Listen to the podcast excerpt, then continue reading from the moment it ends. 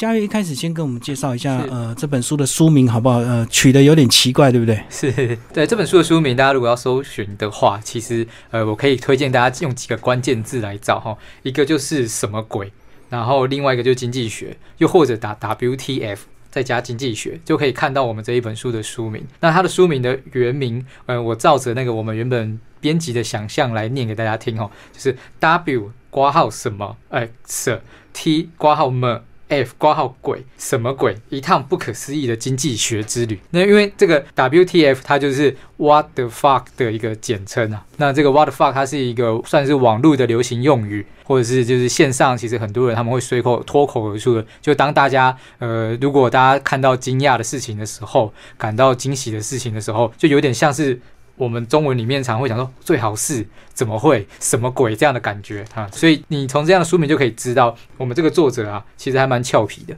就是他选择用这样的方式来介绍经济学，就知道其中必有诈，其中必有奇怪的地方。他有点这个惊叹的语气啊，就有点如果更直白，就是可能是哦，哇靠，就是你听到一些一些比较不可思议的事情，就就哇，怎么会这样这样子？没错没错。那其实这个要用过去这个一些历史的一个事件来讲这样的一个经济学的一些基本的原理，它有一个非常高的难度，对不对？就是它本身一定要第一个他是经济学者，另外呢，他还要熟悉过去很多历史的这个事件，当初为什么会有一些事情，他们会用这样的一个做法。是的，没错。呃，因为事实上，我们这本书的作者啊，彼得利森，他。被这个就是美国的乔治梅森大学，他是在美国乔治梅森大学做经济跟法律的荣誉教授。那 Big Think 把他列列入就是全球八位最顶尖的年轻经济学家之一。所以你可见他事实上是一个绝对不是乱讲话或者是很夸张那个口说无凭的人，他是学理背后根基很深厚的。但事实上他要做这样子，有点像推广或者是跟历史的案例去相结合，就表示他对历史的研究程度也要有一定。的基础，嗯，它本身是一个训练，或者说，呃，对于相关的议题都花非常非常多力气的，就有一点像是他，就有点像他遇到任何的事情，都会先先去思考说，诶，这个如果用在经济学里面来思考来看的话，合不合理？有什么事情是好像看起来很不可思议的，但其实我们用经济学的角度说得通，诶。嗯，那这本书的立论就有点像是在这边，他去谈到呃人类历史，尤其是他事实上作者因为那个美国人嘛，他把重点其实放在中古世纪的欧洲的历史上面，它里面有提到一些蛮神奇的案例，待会都可以跟各位听众朋友分享。那这本书呢，主要就是讲的这个嗯蛮多这个中古世纪，其实到了甚至呃进到这个十九世纪的时候，都还有一些比较不可思议或者是比较荒诞的一些生活的一个模式哦。那是不是呃就来帮我们介绍一些？比较特别的例子，好不好？哦，好，没问题。我也大概跟就是各位听众朋友来介绍一下这本书的一个架构好了。呃，如果大家有机会去看到这一本书的话，你会发现它并不是以一本很理论出发的书，它的写法有点像是作者本身是一个导游。那这个导游呢，带领那个这一个好几个朋友。以及带领读者们进入这些历史现场。那看到目击这些历史现场之后，他就开始举例说：“今天我们先来看到一个什么样的事情，带入这样的一个情境，分享他的故事之后，再谈为什么这个东西会合乎经济学的理论。”这样说有点，大家可能还是很难想象。但我举个例子好了，就是譬如说，他这里面有提到一个案例。是在英国的时候，中世纪还非常流行一种交易的方式。这种交易的方式是把你的老婆拿去卖，就是太太的二手交易市场。这样子的那个，现在听起来一定觉得非常不可思议。所以那个跟着我们这个作者彼得利森他的这个旅行团里面就有各种的角色。那各种角色事实上就代表着不同的身份。那有的身份呢？比如说讲到卖太太的时候，谁会跳出来说怎么可以卖太太？他这里面就设定了其中一个角色，他就是专门否主张权利、女权的一个性格，就是可能有赞成有反对的人呐。对对对。其他这个模式有点像这个，他带着大家坐时光机回溯到呃当初的一些案发现场，然后这跟着大家来这个一起参与，可能是那些判决或者是一些拍卖会这样子。整个团体里面当然有一些比较味道人士，有一些可能是比较这个。呃，能够接受那种模式的，其实各式各样的人，所以是在整个这个呃书本的一个架构，随时都还有这些人会插话进来这样子，甚至呢，这个作者还要模拟他们会发问什么问题呢，还要回答他这样子。是是，那那事实上大家都知道，这个基本上都是作者在自问自答。对对对，他只是化身，他用好几种角色来凸显他的理论是合理的，是经得住考验的。不管你用什么角度来谈，他都有他的一套说法。所以，我我觉得这应该是一个阅读上面还蛮有趣的一件事情，很快就可以让大家从用情境的方式进入到故事本身，那进而去理解到底经济学在谈什么。好，那刚刚其实你一开始提到那个卖老婆呢，就在这本书的这个第三章节哦，这个所有者自行贩卖二手妻子像新的一样，那是不是就来帮我们介绍这个章节？为什么英国那时候会哦有所谓的这个卖老婆的这种公开拍卖的一个仪式？对，这个基本上大家讲到卖老婆或者是卖什么东西的时候，我们好像都很容易去想象被卖的那一方他的权益是受损的。对，他是可怜的那一方啊。对对对，嗯就像大家可能会联想到什么。黑奴啊什么奴。对对奴隶拍卖啊，这人类历史上被殖民的经验，有很多故事都这样。哎，所以到底卖妻子是不是跟卖奴隶一样呢？这件事情在英国曾经发生过，而且他们卖的非常久，就是这个制度其实流传了几百年。那我们先先来让大家安心一下好了，因为怕大家觉得我这个分享好像有点歪掉了，不是要谈经济学吗？那到底到底为什么他们会这么卖？那事实上，呃，他们也是有顾及到那个妻子的基本权益的。对，他在贩卖妻子的时候有一个大原则，就是被卖的一方，也就是妻子太太，他要同意，他要同意买他的人，他接受了这一个人，他才能够被卖掉。这个交易才会成交，就对了。没错嗯，他有否决权呢、呃，对对对对对对对，那那所以说这样讲好了，那大家换个角度去思考，如果你是被卖的那一方，这你你起码还可以说不，因为假如说他硬卖，硬是要把你用这种不人道的方式、不符合你权利的方式去卖掉的时候，你你怎么办？在当时的英国法律其实还是有办法去处理这个事情的。虽然说这一切，包括这个制度的产生，是源自于当时的英国法律其实是完全保障男性，嗯，而几乎不保障女性的。但是在在对于当时的女性，她还是有一个基本的权益啊，比如说它有规定一个最重要的人最重要的几个东西，第一个是生命权，嗯啊就是如果你今天家里面真的发生了我老公要杀我的事情，我的生命安全受到威胁，那你是可以离开的。就不能伤害你的老婆这样子。对对对对对。那但还有另外一件事情，因为那个中世纪的时候，他们受到宗教影响很深嘛。那宗教就是在当时天主教的那个教义的部分，也是不允许乱伦啊，或者其他的状况，所以老公也不可以规定说，就是老公虽然可以要求太太，嗯、就是跟他进行夫妻之实，可是他不能强迫他的太太去为别人从事这方面的，他不可以命令他去做这样的事情，因为这样做是违反上帝的旨意的。就是从事一些性交易或者是一些呃性游戏，这样就对了。对对对，还是要忠于他们呃一些宗教的一个教条。是是是，所以讲到这边就可以知道，即使法律是站在男人的利益保障为优先，但其实妻子还是有个基本保障。所以当妻子只要说，呃，他现在如果这个交易要被确认可以的、合法的，那他必须要经过他本人的意愿，否则的话，他还是可以去告到他们的司法机制。那这样的话，一样会为先生跟他的买家。都带来很大的不便。这件事情为为什么大家会遵守这样的规则？就是因为事实上经济学里面有谈到一个很重要的事情，就如果你今天要做这个决定，他相信人是理性的动物，你必须要做一个没有什么负担的决定。嗯嗯也也就是说，假如你今天真的做了这个非法的贩卖妻子，把她当奴隶去卖，但是你可能要承担一个很大的风险，就是法庭到时候会判你赔偿。赔很多钱的时候，你这个风险太大了，你可能就不会去做，呃，因此会选择比较合法合理的途径。当时妻子拍卖呢，是呃一其中一种可以，你假如说你的家庭真的没有办法再跟这个太太这样相处下去，或者两个人很很勉强的在一起，都很不开心的时候，你可以选择一种比较便宜的做法。那为为什么会讲说它是一个便宜的做法呢？因为当时如果你要离婚，或者太太想要主动离开这件事情，他们必须要透过专门的法庭，要立专法，还要付一大笔的诉讼费，才能够进入正常的诉讼程序去判离婚。那这样的方式实在太高了，所以他们变成折中，找到另一种比较合理的做法，就是他们他们其实这个交易是私底下达成的。那这个私底下达成的交易，它在一个你情我愿的一个约定俗成之下呢，诶，这个太太她其实，但如果你情我愿，我就不会再去告你。嗯，那所以她被卖掉了也不会有什么太大的问题。但在这样制度底下呢，她就不用去付到那么大笔的诉讼的金额，然后去判分开。而且最重要的是，这个当时他们法律还有规定一点，就你什么状况下可以两个夫妻分开，是还有一个事实，就是假如说你通奸或者有分居的事实，所以你你这样子等于是说你我们达成了一个协议，那我把你卖给了别人，那你也完成了这个分居的事实。那你基本上你就可以获得各方面的承认，说这样的分开是合理的，可可以的。那因为当时他们必须要做这个选择，一个就是刚好提到诉讼费用非常的高，那另外一个很重要的原因是，当时的太太啊，他们真的是没有没有其他的选择，因为在法律规定里面，一旦你结婚了，你的财产通通都属于男人，对，那太太基本上是没有任何的本钱。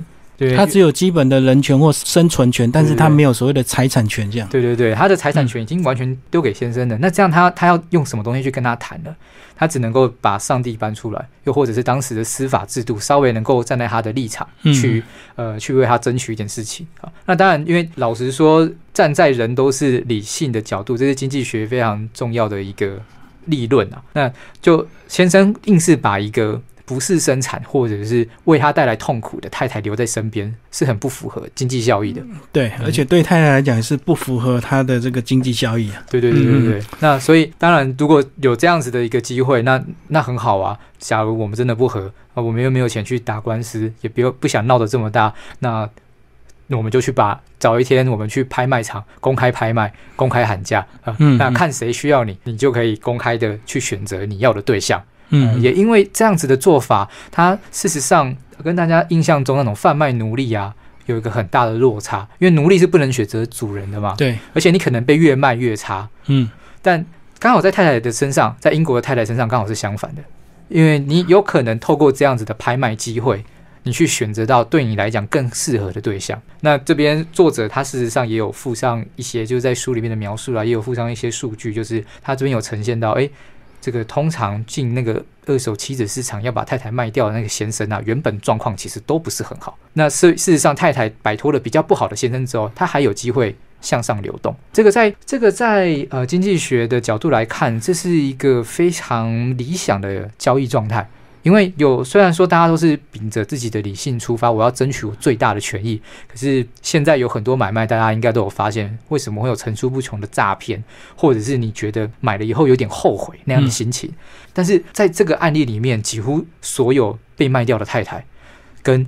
把他们推去卖的先生，跟买他的这些买主，大家都很开心，就三方都得利，三方都得利。对，因为像刚刚讲的说，也许你现在这个先生他的经济状况有点问题，他并不能够给现在这个太太更好的一个生活品质，所以他可能透过这样的一个拍卖方式，他可以得到一些经济的一些补偿嘛，哈，然后又暂时能够呃脱离一些家庭的一些负担跟累赘。那太太呢，也透过再一次的这个选择，重新再跟第二个男孩子在一起。那这个第二个男孩子，他是可以选择他接受或不接。他可以先看他的人品、长相，或者是他的经济状况，他再决定他要不要等于是改嫁过去的哈。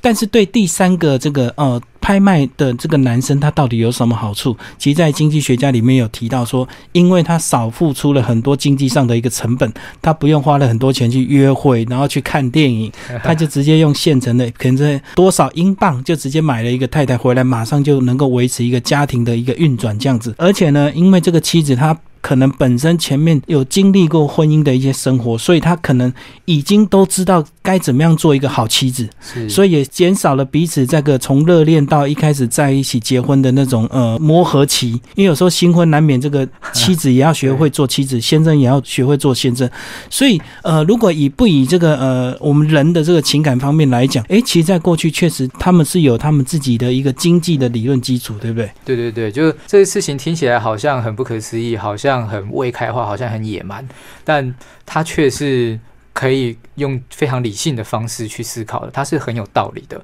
刚才主持人有讲到说，那个比如说我们现在都自由恋爱嘛，不要培养感情什么的，感觉那个成本好像花很多，对。但因为时空背景完全不同，在那个时代的女性，基本上她们大了一定要结婚，为什么？因为呃，在英国的那个欧洲的社会，你作为一个单身女性。那个外面的人是不会骗你去做工作的，没有什么工作是给女人做的。嗯，那更不用说，呃，万一你你年纪又更大了，你还脱脱离不了家庭带来的一个整个的压力是很大的，所以他们都尽可能要赶快嫁掉，但是又不太可能每一段关系都这么理想，就你你刚好在一个你被迫要离开家庭要嫁出去的时候，你还可以自由恋爱成功，还有人好好的对待你，也是因为在这样子的一个背景之下，你看女女人出去之后没有工作权，那她只能选择嫁人，她才有办法嫁很快。对她唯有透过嫁人，指望先生养她，她才能够活下去。这个很悲惨，我知道。现在听起来，可能很多很多妈妈还是，即使到现在还是觉得，哎，当初也是嫁的太快，还是如何？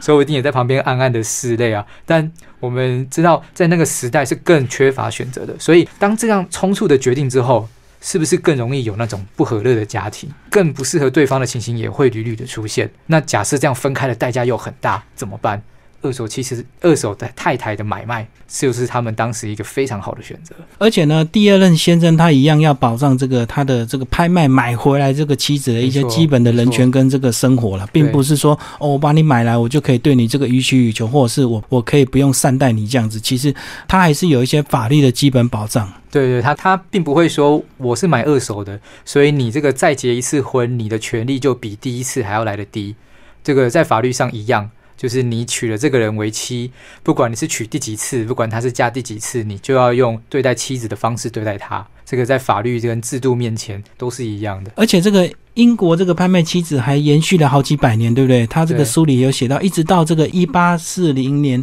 呃之后，才这个拍卖的案例才慢慢的这个下降，所以等于是延续了两三百年的一个历史。对对对，没错。那呃，事实上这个大家也可以比较的好想象，就是为什么这个制度后来会消失？将来是随着女性权益慢慢的开放了，那女性有办法掌握自己的权利，那。法律这边也可以判，就是至少你可以选择，我不见得要嫁给别人才能够活下去，我也不见得要赶快换一个先生，因为因为这个这个状况就有点像是你现在没有任何的收入来源，你。但你还是要生活，你还是生活还是有一些基本开销嘛，所以你要赶快找个新的工作。那谁是你的老板？以前的话，他们就只能靠先生，只能靠嫁人这件事情延续下去。但后来渐渐女性也有财产权，对，主要是有财产权，她就可以自己为自己这个买回她的自由。没错，没错，没错。嗯，那这所以这个拍卖妻子到现在基本上就就不会成立，因为女性的条件已经完全改变了。那所以，我们现在有时候回过头去看，就会觉得很不可思议。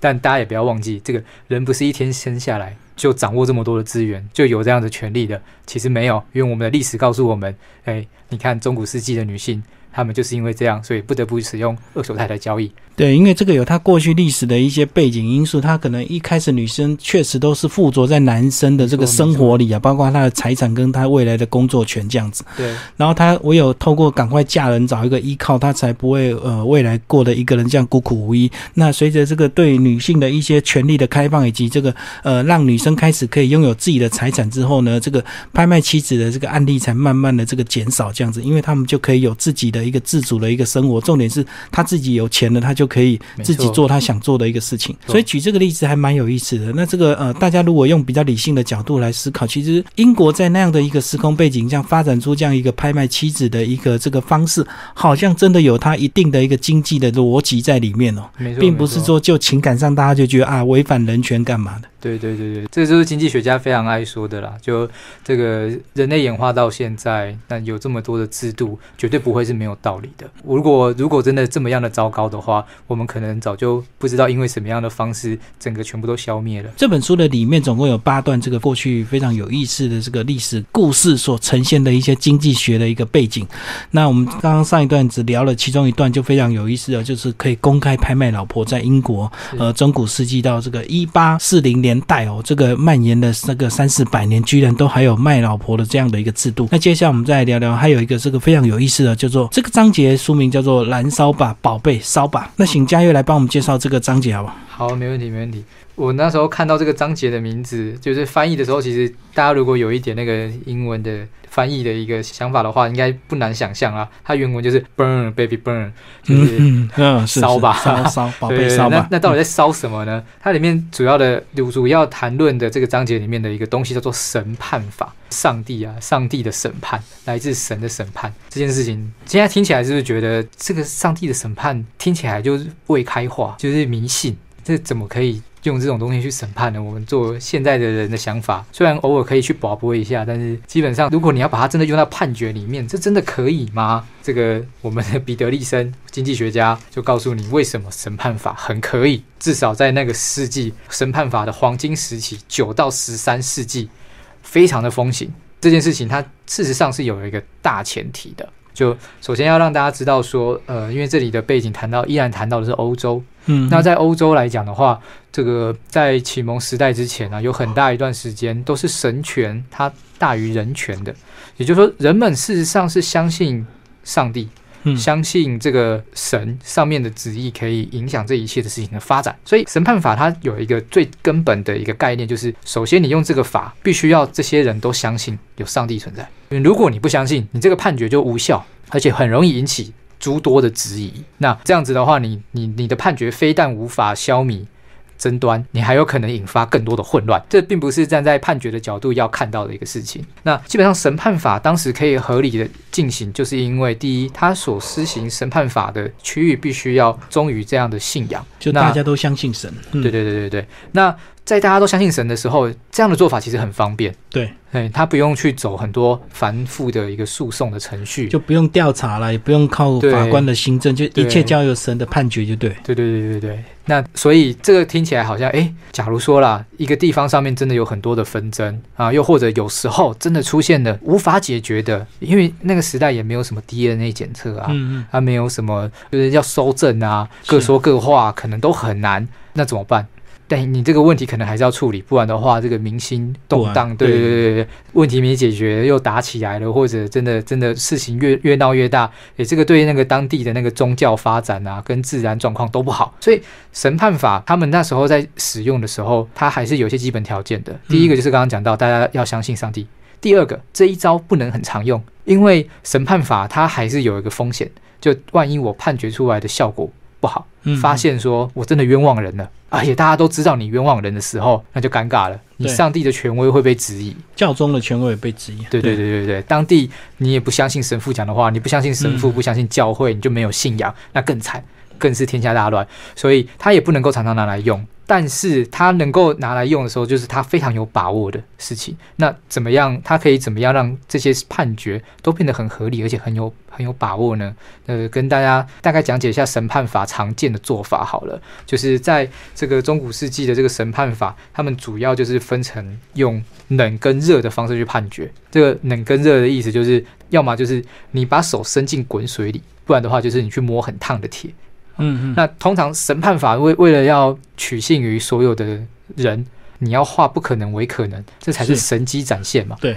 对，所以假如说我举个例子，你如果没有罪，你现在去摸滚水，你的手不会烫伤。为什么？你是诚实的，上帝会保护你。嗯，所以，假如说真的进行了审判法，你发现一个人把手摸进刚刚被加热后的水，竟然没事，诶，跟摸冷水一样，你会不会觉得奇迹降临了？对，这个事情会加强说服力啊，就就有可能。那当然，摸铁也是一样，一块烧的红红的这种铁块，就跟铁砂掌一样，要去弄铁锅里这样子。对对对对对，但他们没有练内功哦，嗯他们还是现场临时的，就是说，好，你现在如果真的没做坏事，你就去摸，你相信上帝的话，上帝会保佑你。这么做听起来很愚蠢。可是，在我们这个经济学家收集过来的文献发现，哎，摸滚水之后，竟然有四成的人没有被烫伤。就是有四成人他是真的是无辜的，就对了。对对对，以他当时的状况来讲没错讲，没错没错。但是以科学的角度是啊，我不可能科林，哎呀，呃，怎么可能？你摸滚水，四成的几率不会被烫伤，这样会教坏小朋友。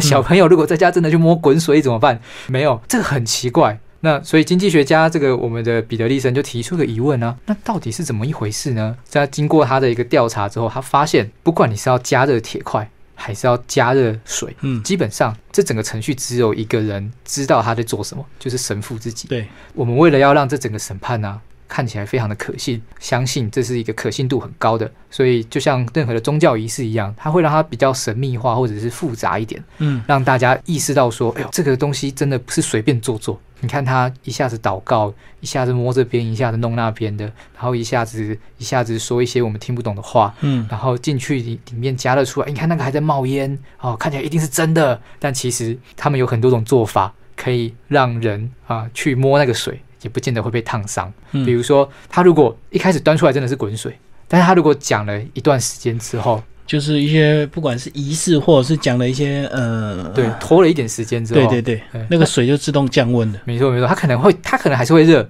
但是它不会热到嗯摸下去会被烫伤。又或者，其实当时已经有一些科学的做法，就是让这个东西看起来很烫，其实不烫。但对当时的一般的民众来看，他们就是觉得那个很烫啊。对哎但事实上当时的欧洲已经有类似那样子的技术了，所以没有人知道那个东西动了什么样的手脚啊，这是这是一个，所以这表示说，诶，有这个前提大家都知道了，诶，神父其实是可以操控判决的。但我们我们刚刚在前面还有讲到一个大前提啊，就是万一他误判怎么办？他如果误判会引引发民怨嘛，所以审判法它是它不会随便用，它真的遇到争议很大再用。那再来就是他如如果真的要用，神父也不会去砸自己的脚了。嗯嗯，他还是会努力在事前先做好一些调查，或者他用现场的观察去判断，以他多年的经验去决定说，去去感受到到底谁说的是实话，谁说的是谎话。其实神父就有点像法官的这个位置，他要先了解这个人可能说的是事实或是谎话，才决定他要怎么做。那不能常常用的原因是这个技法啊，这个如果天天用，很自然就容易产生破绽，对不对？对，没错然，后就容易被人家发现。那为什么这个不常用？还有另外一个原因，就是也跟大家说明一下，就是假如你真的做坏事，你一定不敢摸嘛。那你不敢摸之前，你就会认罪啊。当你认罪之后，你就可能可以赔偿对方，透过和解，或者是你透过这个呃已经这个自我承认你的罪行，所以神父就可以直接判你罪，就不用再进所谓的审判法这样子，所以就自然过滤掉一半以上是真的有犯罪的人，那只有少部分那种犯罪。坚决不承认的人才需要用到审判法，或者是他是真的无辜的人，他当然就相信说，我绝对不会被烫伤这样。对对对，这主持人刚刚讲到一个很重要的那个关键啊，就这个审判法它威吓的效果其实是很强的。心理因素很重要。对对对嗯对对，所以前面当我们演的那么一大出戏，让你搬出来说上帝是这么神圣，他全知全能，啊，你还想骗他卖骗？你这个时候如果真的心里有做坏事，当时再回到刚刚最前面一开始提到的，大家都信上帝，对，很多人都那么虔诚的一个状态底下。这个你如果真的说谎，那可不是我手烫伤就解决。嗯，我嗯手不仅烫伤了，我的还会被判有罪，那我完全得不偿失嘛对。那一样是有罪，为什么我还要让我的手就还被烫伤呢？赶快认罪吧。对对对对对，所以审判法为什么有效？因为大家都信上帝，嗯，而且在这样子的在这样子的根据底下，他也不用去修现在有可能我我们现在的这个司法的公正啊、严谨的一个制度，事实上也要收集非常多的证据，有非常多的成本。对啊，那在当时的话，因为建立在刚刚讲的这个状况，那你就会发现说，哎，神父他们可以很快速的做出判决。对，因为这个不像我们现在有这么多一些科学的证据可以办案，或者是说有有尖端的一个科技，比如说偷东西好了，这个很容易调出监视器就就可以证明说你有偷或没偷。可是当初可能都是你说没有，可是有证人说你有，那变成呃很多情况之下都是两边各说各话，所以最后就是要靠这个审判法来判决这样子。没错，没错，对。那所以透过这样子的一个案例，你就知道，真的他们用这样子的判决方式也不是没有道理的。特别是如果说你今天所在的一个区域是不像说我们现在制度这么样的健全，它是宗教先进去的，嗯那你还是要解决人们日常生活的一些问题，那怎么办？哎，审判法其实是非常的省力啊，所以这个审判法，欧洲虽然到现在可能已经没有了，但类似这样子的做法，我相信在很多地方还是会有。非洲或者是一些 对，土著，他们还相信他们的信仰或相信他们的真神，他们可能就是会用这样子一来做一些判决，这样子。对对对。其实我刚刚讲到这个呃审判法还有这个另外一个功能，知道吧？除了这个呃比较省成本、比较快速来判决一些事情，另外呢，这个当你展现神迹的时候，无形中又可以呃让自己的这个神父或者是让你这个宗教在心大家心中奠定更这个坚强的一个地位。是的，因为他真的发生了奇迹，说让一个无辜的人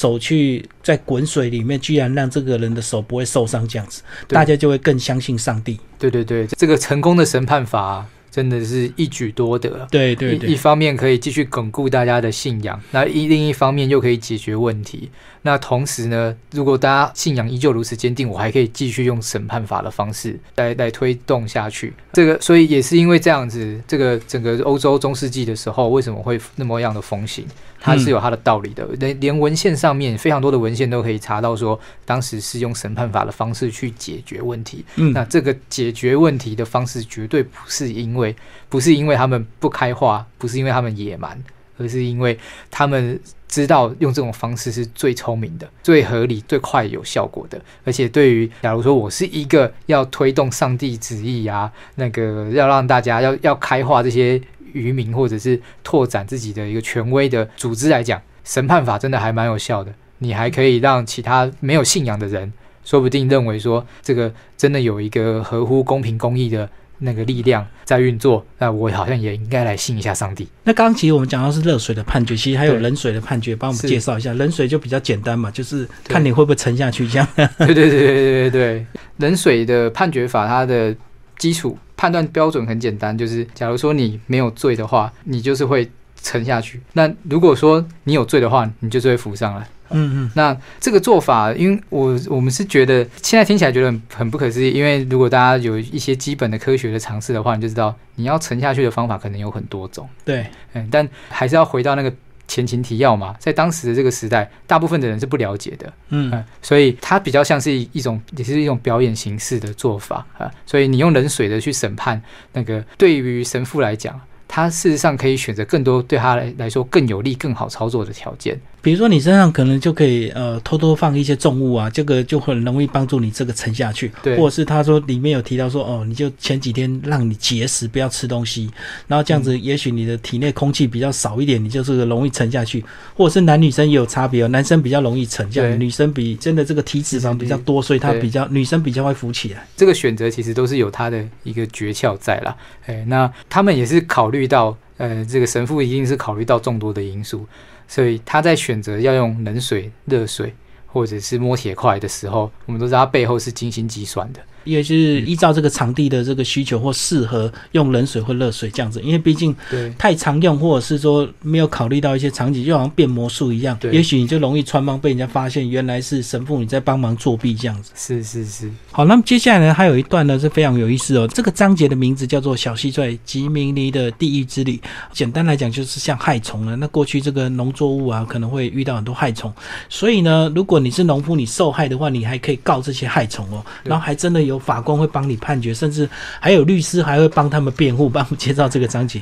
对，好，这个章节的假设也是跟前面一样的，就是我们我们基本上要来到一个信仰比较虔诚的地方。嗯，现在听起来就是说，这个当地的人怎么会接受说我去告一只老鼠，还是我去告蟋蟀，还是我去告蝗虫？然后主张他们有他们的权利，绝对不是在胡乱。这个就是当时的文献都有记载到。嗯，那因为事实上，在那个在那个时代里面呢，你在当时有很多因素会可能导致你的田作农地欠收，对啊，或者是有一些天灾啊，你每年都被弄到觉得很烦，没有办法，你也找不到任何人可以帮你的时候，怎么办？你好像可以唯一能够祈祷。就是拜托上帝来帮忙，拜托教会来帮你。所以审判法它这个跟审判法的状况有一点像，就是你你的基础必须要回到这个地方。那再来就是这个做法真的有用吗？这个做法好像讲起来也是非常的荒谬，可是事实上也呃在历史的案件里面也告诉大家说，诶，这招几乎也是有用的。为为什么最后告到后来那些虫就不敢来乱了呢？那这个作者在里面也提到啊，呃，事实上他们也是用了一种方式，就当时在欧洲来讲，这个虫害它不一定会维持的这么久。就我们如果在这个整个审判的时间，如果可以给它拖到一定的长度，万一你真的要拖拖到冬天就没有害虫了嘛？就有季节性啊。嗯对对对对对，所以你其实可以看大概，因为神父他们还是大概知道说这个主要的主要的困扰是什么，但是农民可能不晓得。对，哎，那掌握了这样的知识，就可以用这样的方式去告诉大家，哎，今天如果我们开始走审判的程序，那我大概知道什么时候害虫可能会消失，它是有一个大的统计的。大致上大概过多久，这这个田地的状况就会恢复比较恢复正常，或者稍微虫害稍微休息啊、告一段落。那我们只要让审判的时间拖到那个时候，就可以证明上帝可以除虫。对，那这件事情就会不仅又能够奠定大家的信仰，它还有一个非常重要的动机，就是当时事实上用用这个害虫的这个判决的做法呢，是为了鼓吹大家相信上帝对以外，你还要缴税。嗯，因为在中世纪的时候，欧洲有一个税制，就是十一税。那这个十一税的部分呢，是你要交给你的教会，交给当地的一个教会去，让他就有点像是你你是奉献，而且他那个是呃你的君王，他等于也是认可教会去收税，但他其实不会逼一般的民众说，如果你不缴税给教会，你会怎么样？这还好，但他是他是容许的，他是容许教会去收税的。那教会能不能收到税这件事情，跟信仰虔不虔诚有很大的关系。是是是，如果大家害怕或恐惧上帝，他就会缴税；如果大家不相信上帝，当然就不不缴不愿意缴，就对了。对对对，嗯。那那这个，所以这个案例它的一个理性的根据，其实事实上就是从那个宗教的立场来看，就嗯。听起来这个宗教怪力乱神，但其实他们都算得很清楚啊。那那个时候在推动这方面的宗教地方上面的一个那个教会，他们都很清楚这个东西是怎么用的。啊嗯所以事实上，这个害审判害虫这件事情，它不会发生在所有的地方，它大概会发生在呃，比如说，如果你如果这个地方信仰已经非常的虔诚了，我们大概不太需要再审判害虫，嗯因为大家都已经乖乖缴税了嘛。对，那我何必再去再去找这件事情来做？而且万一审判的没效果，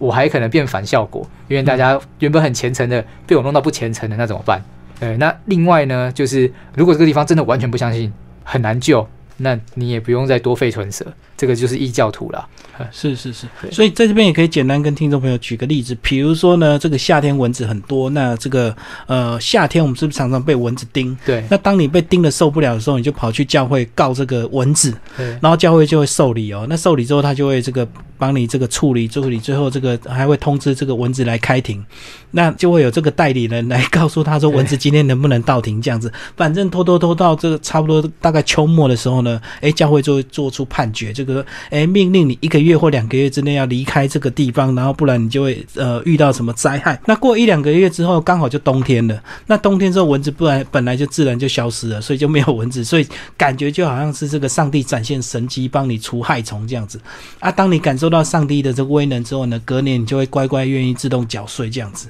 对，这个主持人举的例子就也差差不多是这样。那因为书里面其实描绘的还蛮详细的啦，就是包括你呃为什么他们可以拖这么久。啊嗯，因为基本上他会有很多理由嘛，就是说，对对对，呃，什么这个虫，呃，当天不能到庭，所以要对延后判决，或者是什么，或者是怎么样？它它还太小，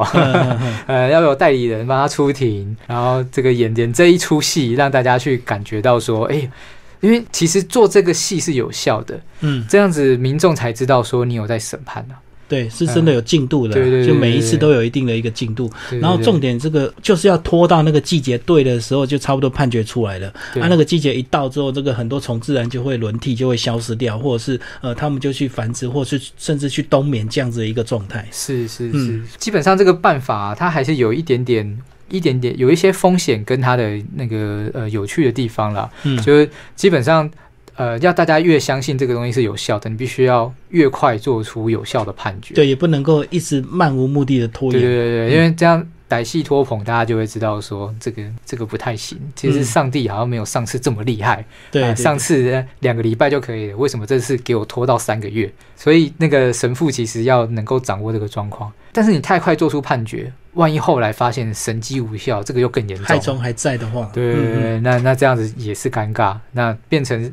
他们要能够更能够去掌握这个状况，才能够去使用这一招。所以基本上这个害虫审判这件事情呢、它也不是天天有，不是天天有，不是常常有，它要顾虑到这些地方。那我们可以把它去进行害虫审判这件事情，当做它做一个信仰的一个扩散跟巩固，一个很有效的做法。同时，它还可以为教会带来稳定的收入。然后透过这个判决之后呢，大家就更相信上帝，就会乖乖缴税。最后那个嘉玉帮我们总结这本书好不好？这好的，这本书你们的这个目标读者是对一些过去中古世纪的一些呃 经济状况有兴趣的人嘛？基本上是希望，因为如果只是针对中古世纪的人，大概就太少了，目标群太，小，太小了。嗯嗯，但比如说我自己本身呢，事前当然是不太了解这些事情，后来也是发现说，诶，因为作者他用这样子情境的方式跟他的故事来让大家认识这这些历史事件以及经济学的原理。它有一点像是，如果我之前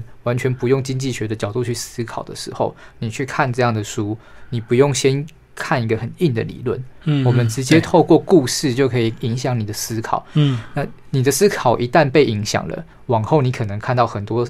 很荒谬的事情，你都会先停下来想一下，这是不是有它的一个道理在？是对谁有利啊？嗯一定是有某一个人对他有利，才会做出这样的事情。是所以，我们有以后有有些现象，你可以再多想一些，诶，这也是一个蛮好的一个生活上面的乐趣啊。所以这本书，我相信是适合你只要有阅读的习惯、喜欢看故事的人，你来读这些故事，相信都可以为你带来不同的启发。那尤其是比如说我，我以前数学很差，那对于一个数学一直对数字很不敏感的人来讲啊，我们小小时候那个数学差